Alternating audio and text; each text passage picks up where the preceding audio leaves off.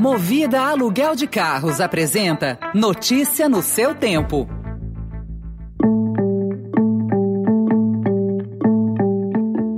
Olá, seja bem-vindo, seja bem-vinda. Começa agora mais uma edição do Notícia no seu Tempo. Esse podcast é produzido pela equipe de jornalismo do Estadão para você ouvir em poucos minutos as principais informações do jornal. Entre os destaques de hoje, energia solar gerada no país já equivale a quase uma Itaipu. Bolsonaro afirma que o Enem começa a ter a cara do governo e as regras para o home office estabelecidas em Portugal. Esses são alguns dos assuntos que você confere nesta terça-feira. 16 de novembro de 2021.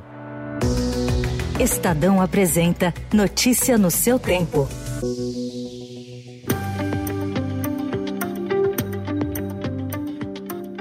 O aumento na conta de luz dos brasileiros esse ano, que já chega a 25%, principalmente por causa da crise hídrica, deu um impulso extra à energia solar residencial. A capacidade de geração de painéis instalados em telhados, fachadas e pequenos terrenos saltou de 4,7 gigawatts em janeiro para 7,3 gigawatts no início de novembro. Foi uma alta de 53%. Essa potência equivale a pouco mais da metade da capacidade de geração da usina de Itaipu. Segundo Rodolfo Meyer, que é presidente do Portal Solar, empresa parte do Grupo Votorantim e responsável pelo levantamento, a evolução confirma que os consumidores estão tomando consciência da necessidade de buscar informações sustentáveis para enfrentar as elevadas tarifas de energia e as mudanças climáticas. A expectativa é de que o crescimento desse segmento siga em aceleração.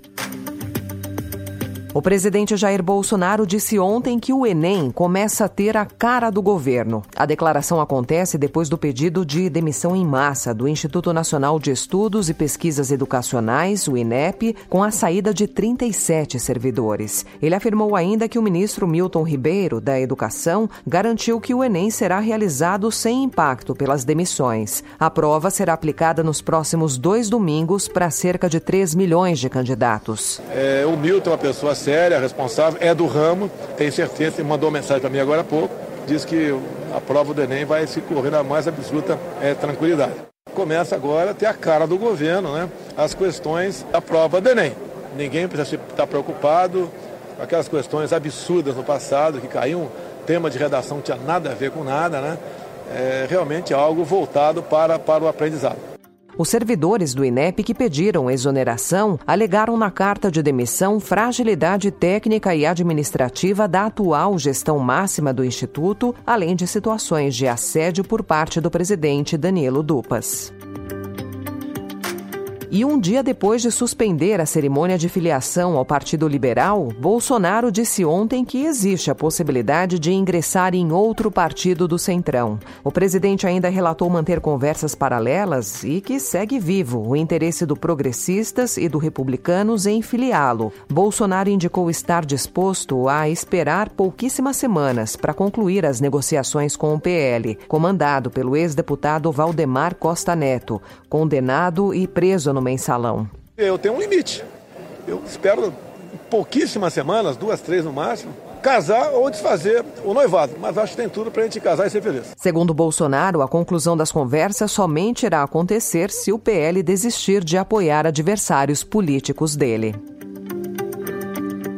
O presidente da Câmara, o deputado Arthur Lira, afirmou ontem que o Congresso Nacional vai entrar com um embargo de declaração no Supremo Tribunal Federal para esclarecer a decisão que barrou os pagamentos do orçamento secreto. Lira disse que aguarda que a decisão do STF seja publicada no Diário Oficial da Justiça para dar andamento ao recurso. As emendas de relator são base do orçamento secreto, revelado pelo Estadão em maio. Na semana passada, o Supremo decidiu proibir as emendas de relator. Por meio dessa modalidade, modalidade de emenda, o governo Jair Bolsonaro transferiu recursos a congressistas aliados em troca de apoio no legislativo.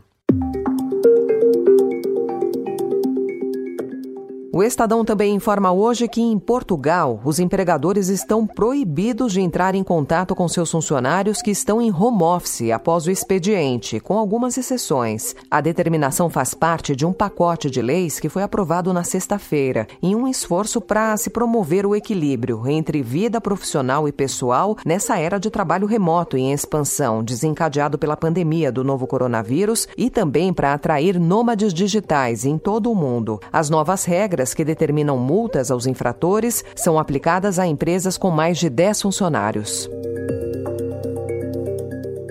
E hoje tem jogo de futebol da seleção brasileira. A Argentina pode se garantir na Copa do Mundo do Catar se vencer o time de Tite. Além disso, os argentinos ainda não engoliram a interrupção do jogo que aconteceu em setembro na Neoquímica Arena e culpam os brasileiros, apesar de terem desrespeitado as regras sanitárias do país. Ainda assim, o técnico Tite não acredita em clima hostil na partida das oito e meia da noite em San Juan. O maior problema para ele foi perder Neymar em cima da hora. Ontem, poucas horas antes do embarque para a Argentina, o jogador sentiu dores no adutor da coxa esquerda e, como não havia tempo para a realização de exames complementares, foi desligado da delegação.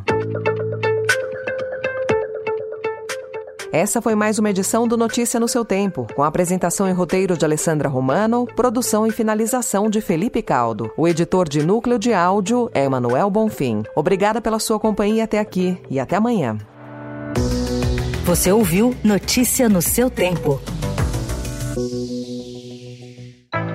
Notícia no seu tempo. Oferecimento Movida Aluguel de Carros. A vida é para ser movida. Saiba mais em www.movida.com.br.